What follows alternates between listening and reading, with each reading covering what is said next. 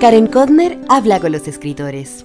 Temas todos, sin límites, sin márgenes. Los libros tienen la palabra, reseñas que te invitan a la lectura.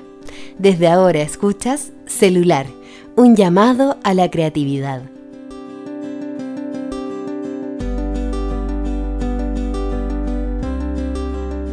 Hola, hola, ¿cómo están? Grabo este capítulo hoy jueves 4 de junio con una alucinante entrevista a Luis Ñeco. ¿Lo conoces? Él no solo es un actor increíble, sino que de importantes producciones internacionales como Prófugos y Narco y la inolvidable película Johnny 100 pesos.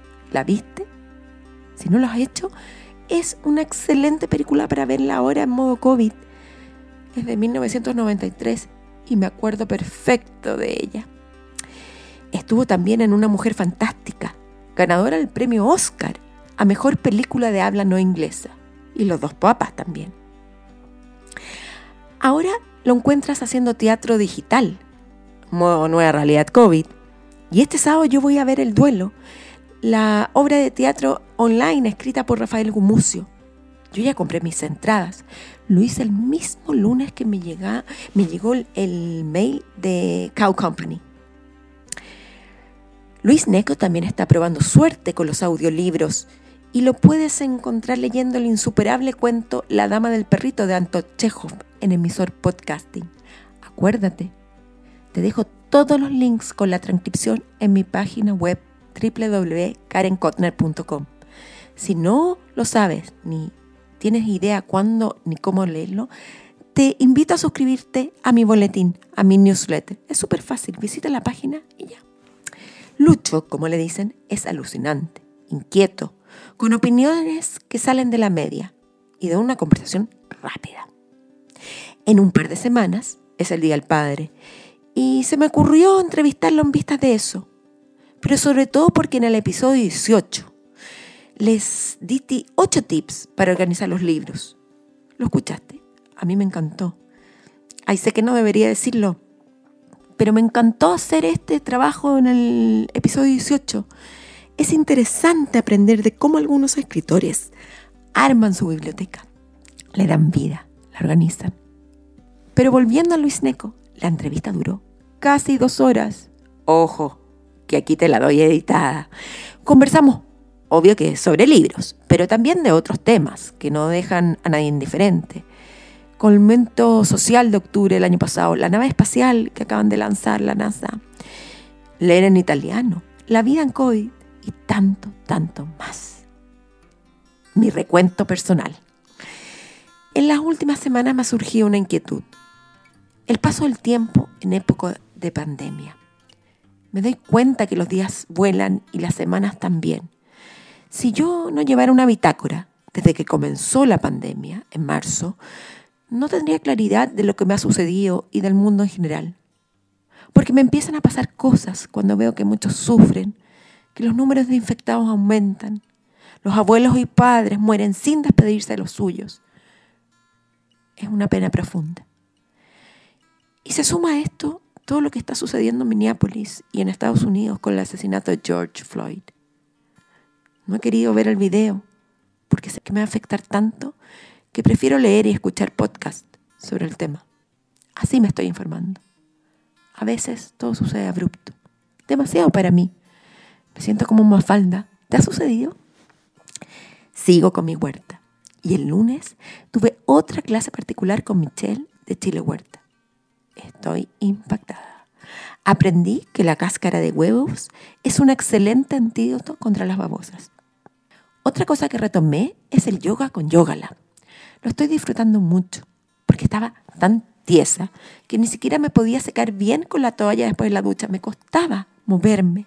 Yo soy súper elástica.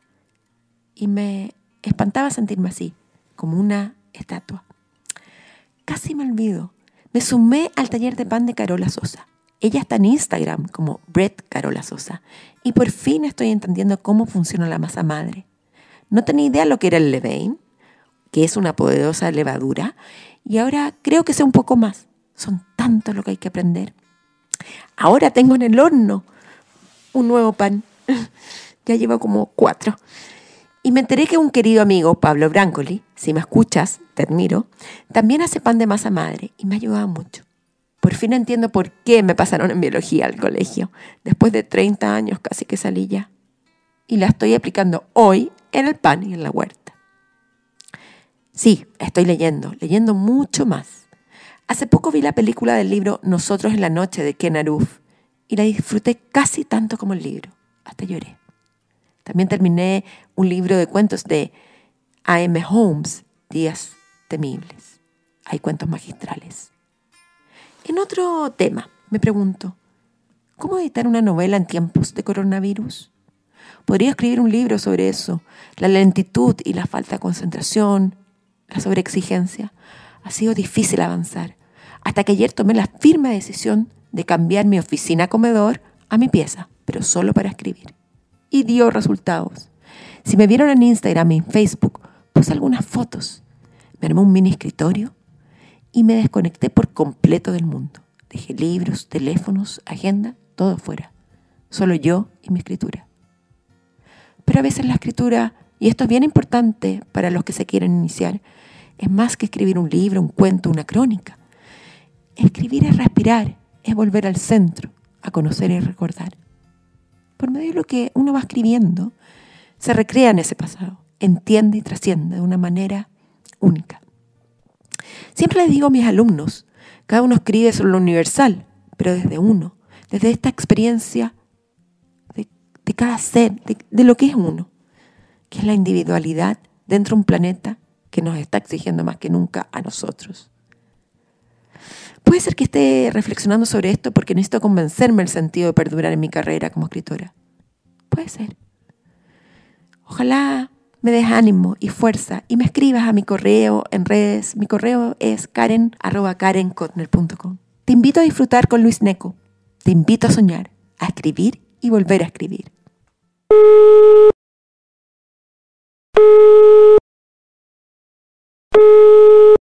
Hola Luis, ¿cómo estás? ¿Cómo te va? ¿Cómo estás tú? Muy bien. ¿Qué estabas haciendo cuando iban a ser las 11 y te iba a entrevistar? ¿En qué estabas? ¿Qué te interrumpí? Estaba llamando a una farmacia que la madre de mi hijo me encargó em, de llamar a la farmacia porque ella estaba muy ocupada. Entonces me dijo, llama a toda la farmacia porque hay que encargar los glóbulos, esta tontera, de esta, de esta, que dicen que es útil esta cosa eh, antroposófica, que al cabro hay que darle 20.000 globulitos de cosas. Bueno, en fin, pero funciona dentro de... Eh, estaba intentando llamar eso y grabando cosas. Tenía que grabar una prueba para mandar con acento español para mandar a España para una serie. Ah, no. Los españoles no, no, creen en que tú puedas hacer. Español. Dale, dale. El acento español, no, no, no, no, no, no, no. O sea, eso, ya, ya, lo hice, ya mandé la prueba. Eh, pero ellos le llaman acento castellano a eso. El acento castellano, que yo le digo, bueno, acento español, todos tenemos acento, no, eso es acento castellano que es de una parte de España, porque los andaluces hablan de una manera, los gallegos de otra. Es muy bonito, los acentos en España son muy bonitos. Bueno, estaba haciendo eso, mandé, mandé hartas pruebas, mandé otra cosa y un video que me pidieron para una campaña de, del COVID-19 que afecta a quienes trabajan en el sector privado, una cosa, la ley postnatal de emergencia. Estaba grabando eso. A uno le piden, ayer estaba retuiteando también una cosa de la, del, trabajo doméstico. Me fascinó. Lo vi en Instagram. Ah, ¿lo viste? Sí, bonito, ¿no? Es que eso, lo, ¿sabes quién me mandó eso? Me mandó la, la asistente de, que ahí me enteré que era la asistente de él, entre otras cosas, una chica que se llama Ikunakuri Acosta. Ikunakuri es un nombre, un nombre de una etnia, una etnia mexicana. Ella es la asistente de Alfonso Cuarón. Pero yo veía ese video y decía, este video, porque además dice, pam, pam, aparece el WhatsApp, dice, joven Luis. Ay, joven, es que hoy día voy a tratar de ir a su casa. ¿Me entendí? Es la nana, es una pequeña película. La nana que que los patrones, ¿no es cierto?, la, van postergando hasta que están estos patrones que finalmente le dicen, no se preocupe, eh, le vamos a pagar su sueldo entero. Y todo esto con una musiquita muy melosa de fondo. Si ese video hubiese sido hecho en Chile, o sea, no te explico, eh, pero es que no te explico la bataola que se arma, de por qué nos aprovechamos del trabajo doméstico, por qué, eh, digamos, hacemos esta, esta especie como de cosa tan obvia con el trabajo doméstico, te lo juro. Sin embargo, personas que sí me, me pusieron like, personas que sí vieron el video y, y, como que se interesaron en el video, si ese mismo video digamos, pieza gráfica, hubiese sido hecho en Chile, te aseguro que despierta una polémica y una bataola.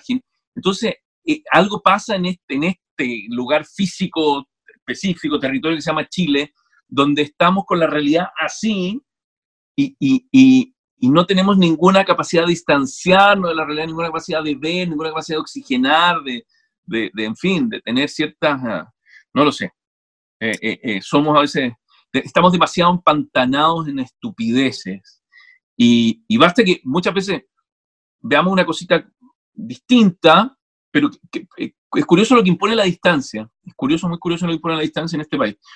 Este país, la crisis, la crisis que vivimos y todo, cansa, ¿no? ¿Cansa un poquito vivir así? Sí, cansa.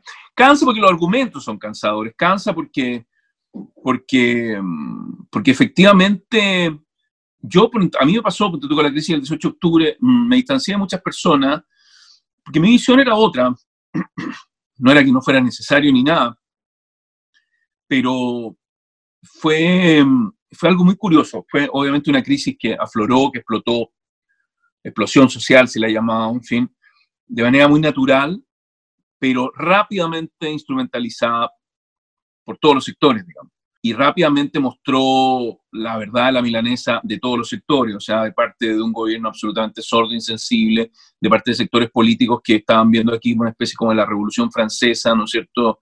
Eh, inclusive la, la, la, la, imaginería, el imaginario que había en torno a la plaza era como la, la libertad caminando. No, Esa gran foto, ¿no? ¿Te acuerdas de la foto? Claro. Una épica, la gente hablaba de la épica, de la épica en torno a la protesta, que a mí de épica no tenía nada. O sea, eh, sí, lo esa épica perdió un poco, el, hizo perder el sentido de lo que había detrás, ¿me entiende? Eh, hizo perder el sentido, hizo perder el, hizo perder la, la, importancia de, de otras cosas.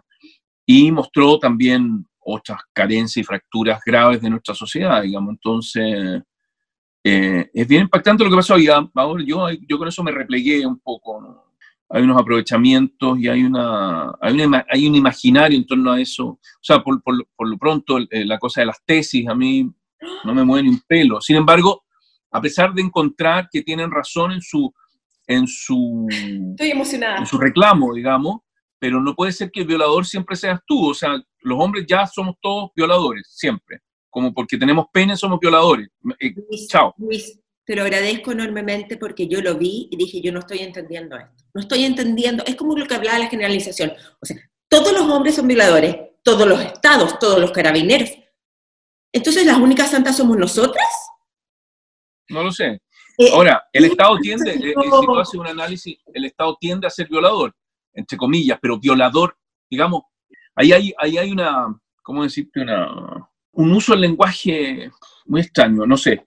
Entonces, ya, independientemente que eso pueda ser y que tú me dices, bueno, pero hay mujeres que son, además, casi, si tú ves discursos muchas veces de, de, de, por ahí, hay como, en una sola frase hay dos o tres palabras que son muy victim, victimarias, como la vulneración de los derechos, de la, participación, del espacio. Tú, tú dices, pero esto es como, vulneración, vulneración, vulneración, vulneración. Entonces tú dices, ya, pero ¿qué, qué es esto? Eh, entonces, eh, bueno, y además hay una estética que a mí no me gusta en torno a eso. No puede ser que, la misma, que, que, tengamos la misma estética de los años 70 todavía. ¿Me entiendes? No puede ser que, la estética, que, lo visual, que todo este movimiento tome un, tome un cuerpo visual como de los años 70 o o que todo sea con, hecho con una, no sé, hay, algo, digamos, eh, es peligroso decir estas cosas en público, pero hay algo feo en todo eso que a mí no me gusta, hay una fealdad visual que a mí no me gusta. Sin embargo, también surgen cosas nuevas, como por ejemplo esta, esta, estos cabros que están siendo eh, eh, ahora, ¿cómo se llama?, censurados, estos de este colectivo que proyecta cosas en los edificios. A mi gusto eso es alucinante lo que ha surgido ahí, es alucinante. Eso, por ahí tienes tú una, una visualidad, una estética distinta y, un, y, una cosa que es alucinante porque engloba toda una serie de cosas. O sea, proyectar la palabra hambre es alucinante, proyectar la palabra eh, reclamo es alucinante. Hay otro tipo también de intervenciones urbanas, en fin, han surgido cosas, obviamente, pero también, para mi gusto, son las menos, que, perdón, es lo que me interesa a mí, el resto, toda la cosa social, las reivindicaciones y todo también, hay, hay, hay toda una cosa de, que después surge también una especie como de gran mentira, que es que una nueva constitución va a solucionar todo, que esta, nueva, que esta constitución tiene que ser cambiada sin lugar a dudas, que hay un aprovechamiento político de ambos lados en torno a lo que significa cambiar la constitución sin lugar a dudas, pero que una nueva constitución le va a solucionar la vida a la gente de, la noche a la mañana, eso es una gran mentira, es como lo, es lo mismo que sucede con las cajas de comida, ¿me entiendes? Eh, entonces, bueno, en fin. Me cansa un poco esto. Quería contar que, que en el último podcast entrevisté a, Mónica Lavín, que es una gran escritora mexicana. Ya. tiene, es una doña señora, o sea, es realmente tremenda. Y ella dijo, yo creo que estamos viviendo una época puritana. Puritana en el sentido que hay una censura previa, el tipo de lenguaje que estamos, tenemos que ocupar, esto de todes, y simplemente me decía, lo veo por cómo uno se está manejando en la esfera creativa, en mis grupos de creación literaria, los temas que le...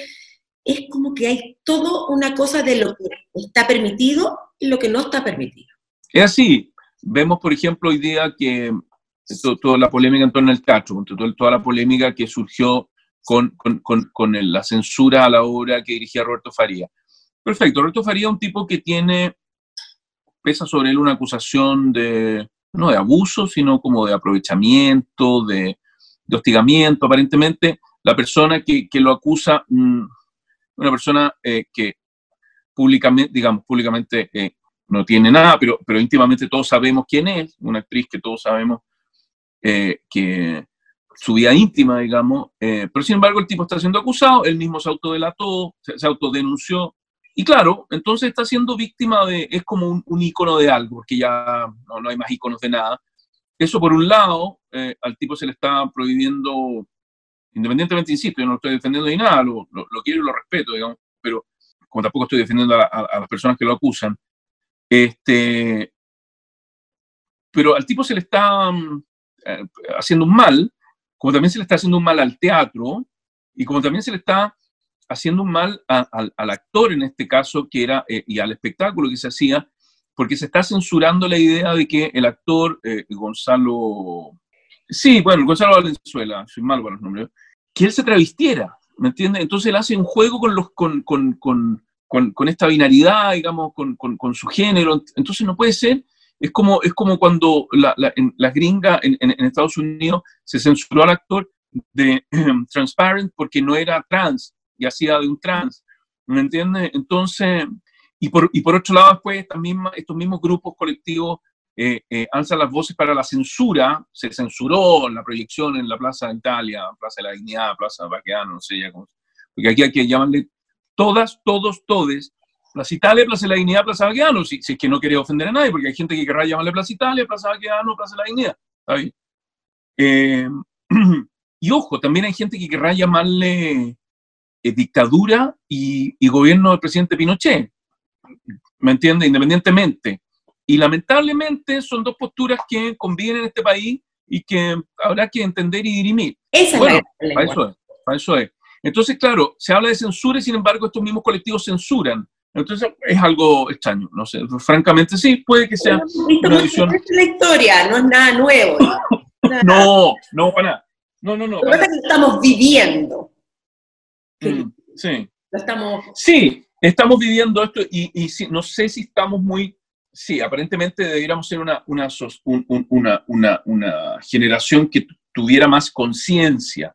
Yo no sé si la generación que vivió la Revolución Francesa, tuvo, qué sé yo, cualquier revolución, la Revolución Industrial, yo no sé si la, la, la gente que vivió la posguerra, la preguerra, en fin, eran, tenían ese nivel de, de conciencia respecto al periodo histórico que les tocaba vivir, no creo. O la gente que vivió la peste negra, o la gente que vivió el Renacimiento. El Renacimiento se estudia ahora, digamos, pero la, gente no, no, no, es que decía, hoy estamos siendo protagonistas de un, de un movimiento histórico alucinante, o, no sé qué, el enciclopedismo, o no sé, ¿me entiendes? Pero nosotros sí tenemos conciencia del periodo histórico que estamos viviendo y curiosamente lo seguimos viviendo como si fuéramos macacos, eh, sin, sin ninguna... Eh, sin hacer la, abstracción y tomar la distancia suficiente, sin pensarlo. Ya a esta altura, con todos los medios que tenemos, deberíamos estar insertos en esto, obviamente estamos viendo una pandemia, estamos todos encerrados en nuestras casas, como que el virus asola afuera. Si estuviéramos en la, en la Edad Media, no sé, andarían carros con muertos y, y, me entiende, y, no sé, y estaríamos rezando en las casas para que, para que el demonio no entrara en las casas o qué sé yo qué. Eh, pero tenemos esta conciencia y sin embargo seguimos comportándonos como, como si fuéramos, no sé, francamente personas muy, muy, muy, muy primarias. ¿ah? Eh, a mí me llama mucho eso la atención. Y, eso de verdad me llama mucho, mucho la atención. Digo, o sea, hoy día, ponte tú, se lanza un cohete espectacular para la estación espacial, un cohete que, de, de, Elon Musk, que además está nutriendo a la industria espacial gringa. Este, y ya, mira lo que hacemos ahí y, mira también cómo estamos, o sea, con, con, con, con, estos miedos, con estas pestes, con, y con esta incertidumbre e incertezas, eh, y sin saber nada, nada de nada. Seguimos siendo monos en los bosques, solo que eh, somos monos que han depredado los bosques, digamos. Entonces, eh, monos en los bosques con respeto de los monos, digamos, el permiso a los monos, que parece que son harto, harto más organizados que nosotros, digamos. Entonces, es raro, es raro cómo a mí me, llama la atención y siento que no, esto no creo que lo vivamos nosotros, nosotros, insisto, somos simplemente una pieza del juego. Pero, pero de libros, si esto se trata de libros, pero estamos... De libros, pero no hemos hablado nada de libros, sí. estamos pésimos. Empecemos. Bueno, hago cuarta cosa, sí. Pero antes del libro necesito preguntarte cómo ha sido la experiencia haciendo teatro online con ah. la obra y clase magistral que no alcanza a sacar entradas y espero poder hacer. Bueno, y ha sido raro al principio cuando me lo propusieron, eh, fue como, como decir, ya, ¿qué es esto? ¿Es teatro? ¿No es teatro?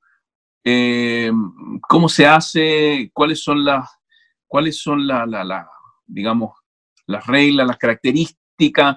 Y finalmente todavía hay como una polémica en torno a esto, fíjate, eh, el duelo se llama, el duelo y que tiene que ver con personas que, que, están llamadas a despedirse unas a otras, de desvincularse de sus trabajos. Bueno.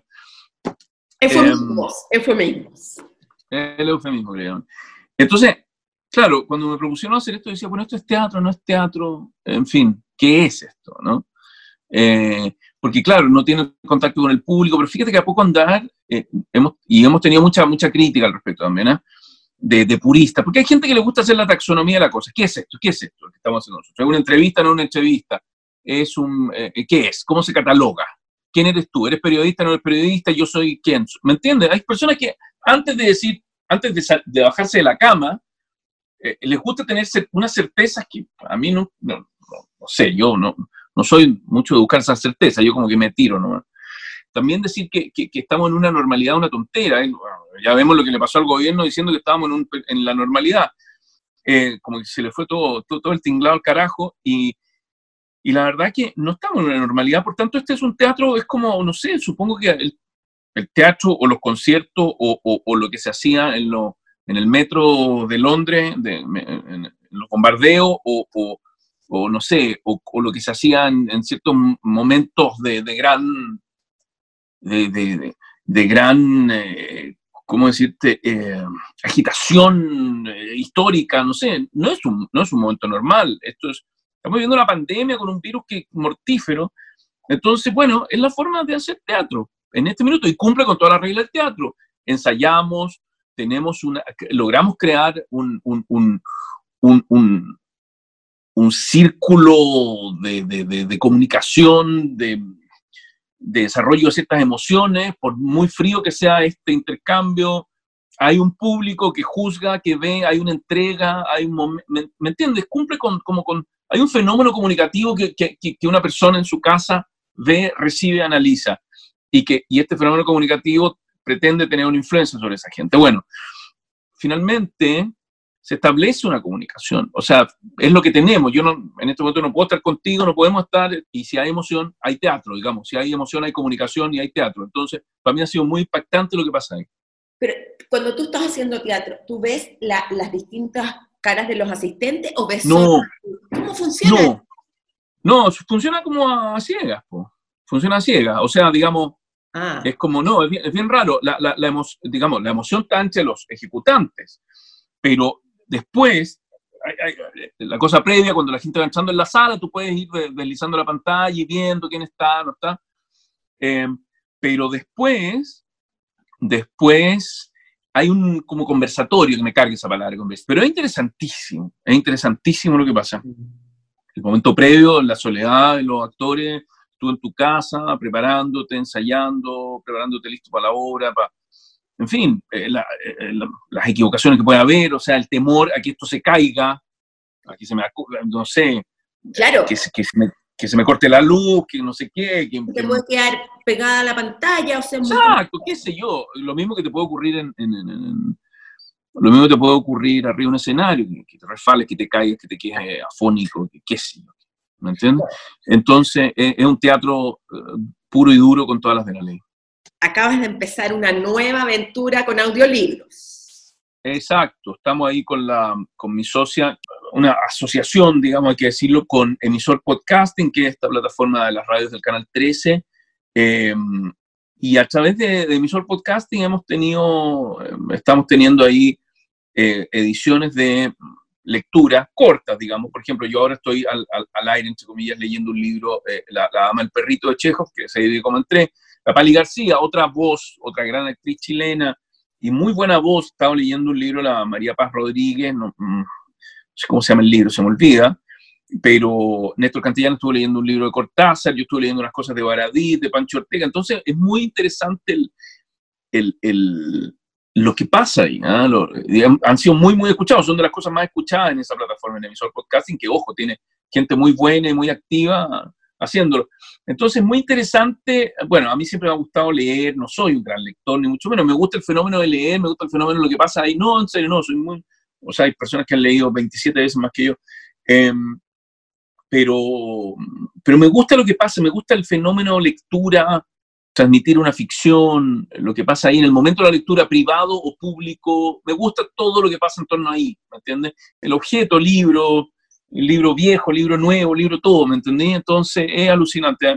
Ese mundo, mira, de chico a mí me llamó mucho la atención una imagen. A ver, el niño, el niño, ¿cuándo empezaste con esto, niño lector?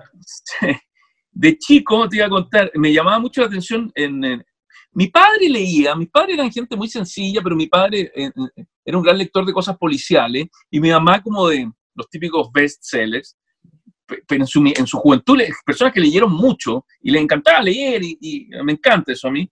Leer es leer. Y, aunque tú leas a la Corintellado, lees. Eso es fantástico y son historias geniales. Bueno, mi padre era un poco más que eso, pero en mi casa siempre hubo como colecciones de libros, así, pensando en que, que si hay libros en las casas, a los niños se les despierta la, la, vida por la lectura, lo que es muy cierto. Este, y me acuerdo había unas colecciones Ah, y había un, un, un, tomo de Don Quijote. Y, y, me acuerdo que esto era como una edición antigua, Don Quijote, que tenía unos grabados, entonces los típicos grabados de, que se hacían de, de, de, Don Quijote. Y salía este caballero andante, mm, eh, Alonso Quijano, todavía no Don Quijote, como hay un típico grabado que hay un gallo muy flaco, así como haciendo una cosa como así, lleno de libros y, y cosas. Entonces, a mí me, me, llamaba mucho la atención el, el lugar donde estaba este Alonso Quijano, em, en un lugar de la mancha, imagínate, cagado de calor, yo como que uno podía ver eso, ese calor manchego, no sé qué, y el tipo ahí en una cuestión perdido, y como con todas las amas, con todas las criadas diciéndole que el, señor está loco, porque vive leyendo y vive en su mundo, es alucinante, o sea, nosotros siempre hablamos de Shakespeare, de Molière, pero Cervantes es es. O sea, todo, todo, todo en, la lengua castellana debería llamarse Cervantes. O sea, debería haber aquí un, bueno, en Argentina, en Buenos Aires, que son un poquito más cultos que nosotros, hay un teatro Cervantes. Deberían haber avenidas Cervantes. No sé, en, España el aeropuerto debería llamar, no sé cómo se llama el aeropuerto, se llama Baraja. O, se llama, creo que le pusieron Suárez, ¿no? Suárez, Alfonso Suárez, por un presidente.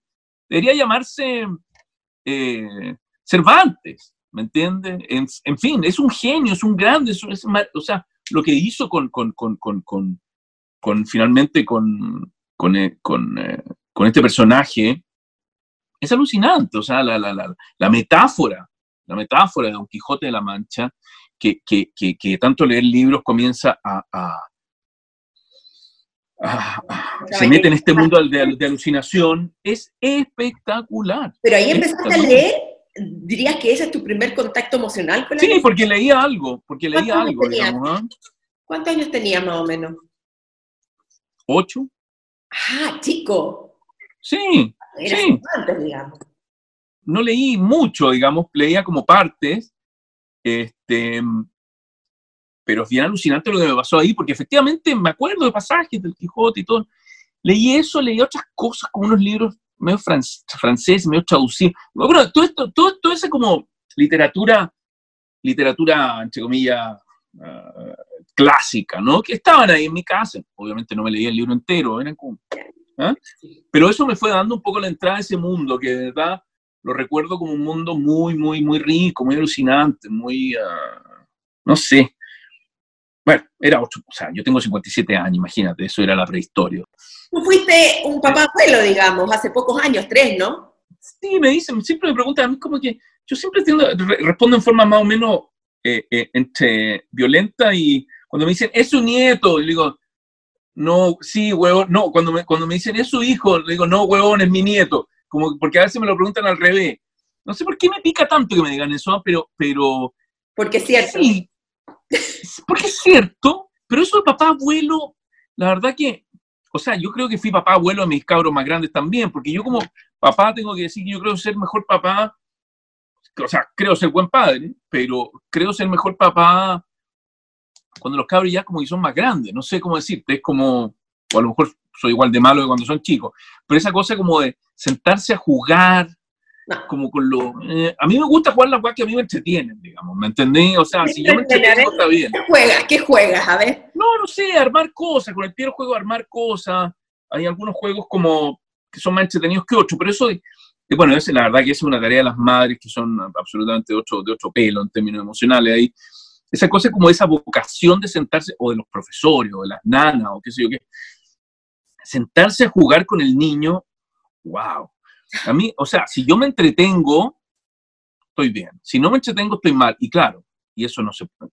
Los niños no necesitan eso, los, niños te necesitan tiempo completo y a toda disponibilidad. No es como si el papá está entretenido bien y si el papá está aburrido mal.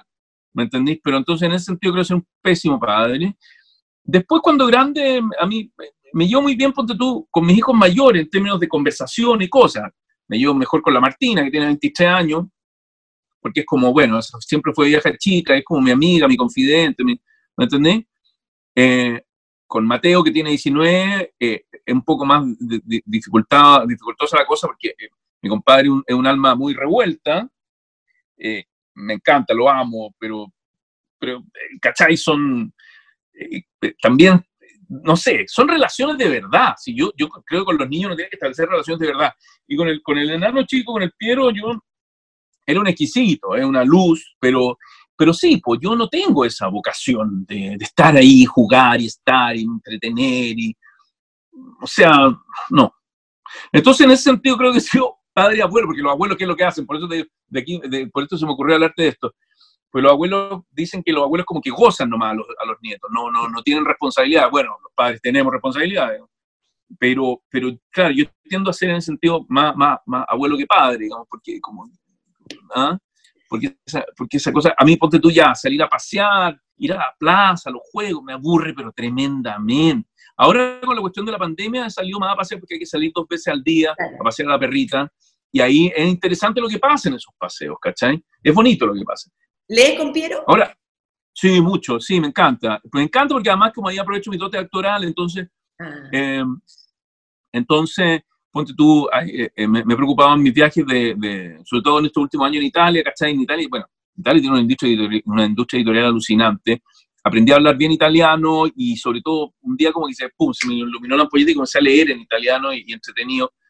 Entonces es un mundo nuevo que se te despierta, un- digamos, se te amplía, es como cuando yo leo en inglés cada vez mejor, digamos, pero, pero no, no, no, no te podría decir que soy un gallo que, que puede tener su biblioteca en inglés, digamos, porque, pero aspiro a eso. Eh, en- entonces, eh, pero sin embargo, como el libros infantiles italianos son alucinantes, son alucinantes, y son unas historias muy bonitas, además, entonces, em, bueno, Pinocchio, sin ir más lejos, pero ¿Cuál se te viene a la En fin. cabeza? ¿Cuál se te viene a la cabeza? ¿Ah? Leerle a un niño de 3, 4 años. No, mira, aquí hay uno, pucha, es que yo para los nombres soy malo, así, esa gente que tiene como, pero ponte tú, hay uno, hay uno que es una historia que se llama El Grúfalo, ¿cachai? Sí. El Grúfalo. ¿Lo cachai, el Grúfalo? Lo, he escuchado. Ya, el grúfalo, curiosamente yo pensaba que era, que en italiano se dice el, el grúfalo, eh, pero es el grúfalo, eh, que es de, un, de una gringa, eh, ¿cómo se llama? Em, aquí están los nombres, el grúfalo es de Julia Donaldson, eh, que una, es la, ella es la escritora y, y, y, y son unos libros alucinantes. Es un libro infantil escrito por la escritora y dramaturga Julia Donaldson, ilustrado por Axel Sheffer. Entonces es una, es una, es una, un, una, una, pareja de trabajo, no sé si sean pareja ellos dos, pero ella escribe y él ilustra, y son, el grúfalo es un monstruo como con un moco verde, como, como así, como cochino, qué sé yo. Entonces tiene una historia muy buena, entonces como un monstruo, es como tipo monstruo, no monstruo. El, el increíble niño come libros, ese se lo estoy leyendo. Ese, se lo estoy, se lo estoy leyendo ahora, yo lo, lo recomiendo absolutamente, mira, si esto sale al Día del Padre, Oliver Jeffers, hay, hay, eh, hay uno que se llama eh, el, el, increíble niño come libros, que al final el libro tiene como una mordida, ¿cachai? Cómo atrapar una estrella. Aquí estamos. Ese libro es alucinante porque es, además que también Jeffers hace su, y es joven, fíjate, ¿eh? yo pensé que era más viejo. Súper joven. Eh, Jeffers hace, siempre están, bueno, eh, perdido y encontrado, es un, un niño de, de, un pingüino que se va, ten, eh, el hijo se entretiene de verdad. Cuando, cuando un libro es bueno de verdad, es bueno para ese niño también, ¿me entiendes? Entonces eso pasa con la buena literatura. ¿ah? Buena literatura. Entonces... ¿Dónde guardas tus libros? Ah, no, es que no los guardo. No los guardo, los tengo tirados, o sea, que en este momento estoy como en un proceso de cambio, entonces tengo algunos libros acá tirados, me estoy trayendo libros, entonces, a mí me gusta tener libros siempre como por todos lados, ¿eh? O sea, me, me encanta... Es un caos. No, no, no, sí, mira, sí, no, porque a veces, a ver, mira, es que estoy en pijama todo esto, entonces, bueno, no sé. Eh, a ver, ahí, mira, ahí, ahí hay como libros tirados ahí, por acá. Aquí está el libro de Pessoa, que lo, lo tengo como de consulta, el libro del desasosiego, el libro del desasosiego, que en italiano, mira qué lindo que se llama, se llama el libro de la inquietudine, el libro del desasosiego, el libro de la inquietud, es precioso. Eh, no sé, por allá tengo una traducción de García Lorca al italiano, un libro sobre Marx, por acá tengo un libro sobre Magallanes, un libro sobre la invención del lenguaje, acá tengo uno alucinante que eh, este, este, es genial, este, este, te voy a leer unas cosas porque son, se llama libro gráfico sobre el peronismo, es precioso porque está toda como la gráfica peronista que es un poco como Corea del Norte, entonces hay como, están como los decálogos peronistas y es alucinante, alucinante. Eh, ah, mira, está traducido al inglés, la última parte no, no había cachado. Bueno, en fin, de todo. Bueno, en fin, ah, el peronismo, las 20 verdades del justicialismo. La verdadera democracia es aquella donde el gobierno hace lo que el pueblo quiere y defiende un solo interés, el pueblo. Este es el, primer punto del, del, peronismo. El peronismo anhela la unidad nacional y no la lucha. Desea héroes, pero no mártires. Es alucinante este libro. Bueno, en fin, no sé, millones de cosas que tengo por ahí, libros gráficos, libros no tan gráficos, en fin. Hay que estar rodeado de libros. Eh, a mí me encanta esa, gente que tiene como libros en la cocina, en el baño, ¿me entendés? En partes. La verdad que los libros... Eh, sospecho de la gente... So, no, no, no es que sospeche. Habla de las personalidades, como que tú tienes tu casa como todo perfecto. No, de esa gente que tiene los, los, libros perfectamente ordenados en anaqueles, como por, por, por, por, por, por, por colores, por, por, ah. por títulos, por temas. Por, bueno, en fin, hay gente así, ¿no? Es de todo. ¿Y anoche antes dormiste, qué, qué estabas leyendo? Anoche, ayer. Anoche estaba intentando hincarle el diente por enésima, estaba intentando hincarle el diente por enésima vez al último libro de Zambra, que no, no, no, no, no me gustó mucho, no, porque es que habla como, es, es, es raro, bueno, Zambra, yo lo respeto mucho, digamos, pero ¿cómo se llama el último libro? No sé. Poetas, poetas, algo. Ah, poeta, sí, algo de poeta, sí. Bueno, entonces, es un personaje, digamos, entonces el personaje habla con un lenguaje escatológico sexual, eh, que tú dices, ¿por qué tanto? ¿Ah? eh, cada dos minutos que se lo metí, no se lo metí, me lo chupó, no me lo chupó, cosas como el, tú dices, ya, está bien, supuestamente un niño de joven de 15 años habla así, pero ya, pero ya cuando yo dije, ya, esto irá a pasar de la página 80, la página, eh, de la página 90, pero la página 200, donde ya el tipo ya se supone que sigue, donde, eh, donde está como desarrollando su, su ser poeta, sigue hablando lo mismo. Entonces, mm, me decepcionó un poco. Pero no sé. la crítica que ha tenido.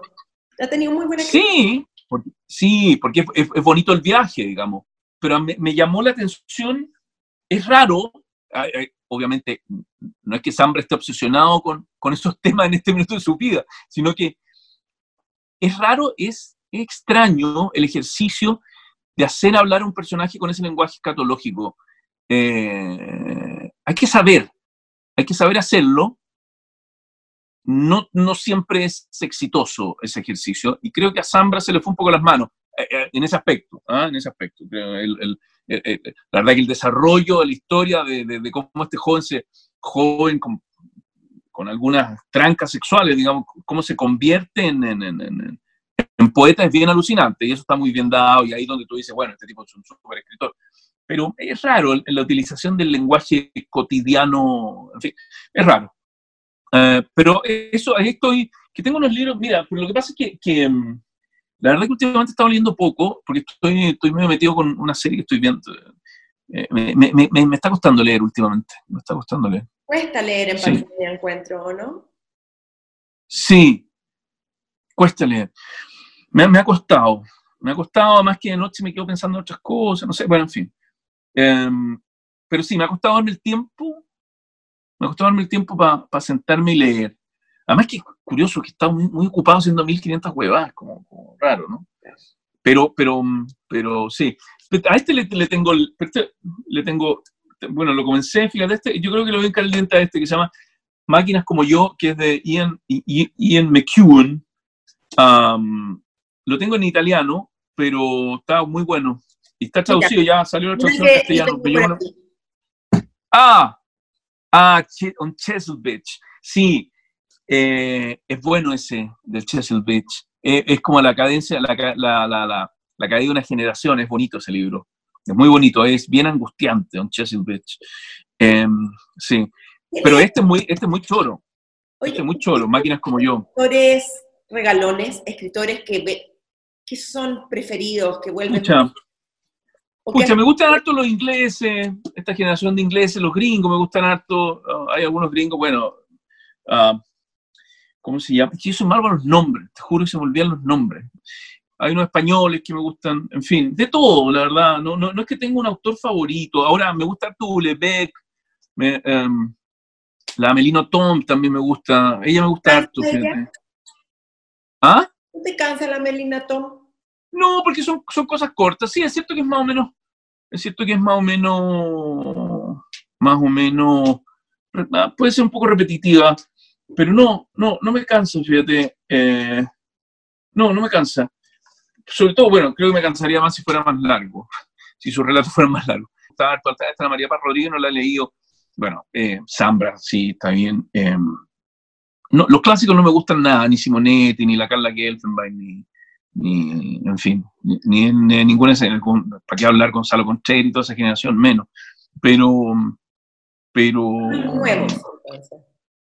Fuguet tampoco, no, Fuguet no lo paso definitivamente, definitivamente. Eh, aunque de repente escribe cosas interesantes como crónica y cosas periodísticas, el, el, el Fuguet periodista me interesa más que el Fuguet autor.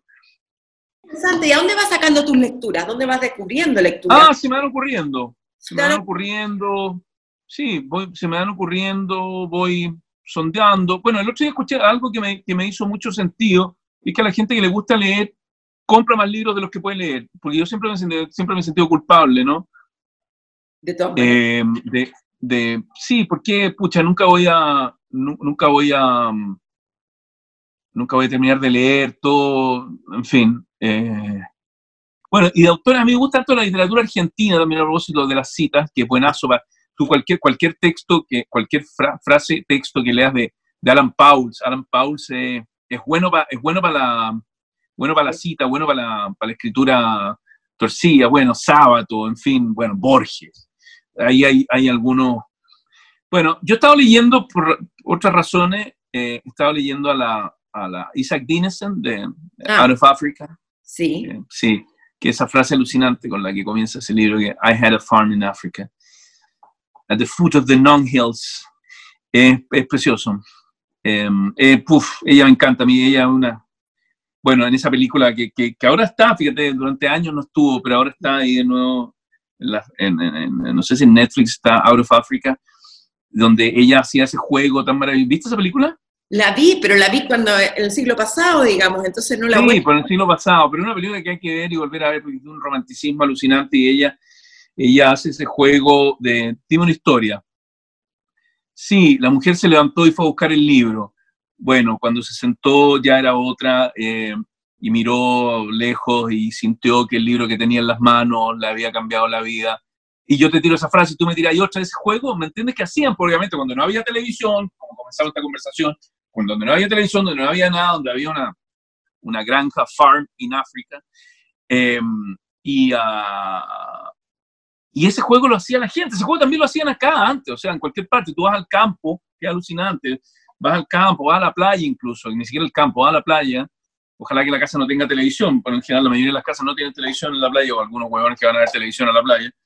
Eh, y tú te sientas al lado de la chimenea o frente al mar y, y comienzas a leer y te comienzas a contar historias y comienzas a conversar, es alucinante, es alucinante. Sí, ese, ese es el mundo que hay que recuperar, que es un mundo más sencillo y que espero que sea una lección de esta pandemia, recuperar las cosas sencillas y simples y, en fin, con una buena conversación que, en la que hemos tenido que ya debería terminar, Sí. creo. ¿eh? Dime una cosa, ¿hay algo que te gustaría agregar para finalizar?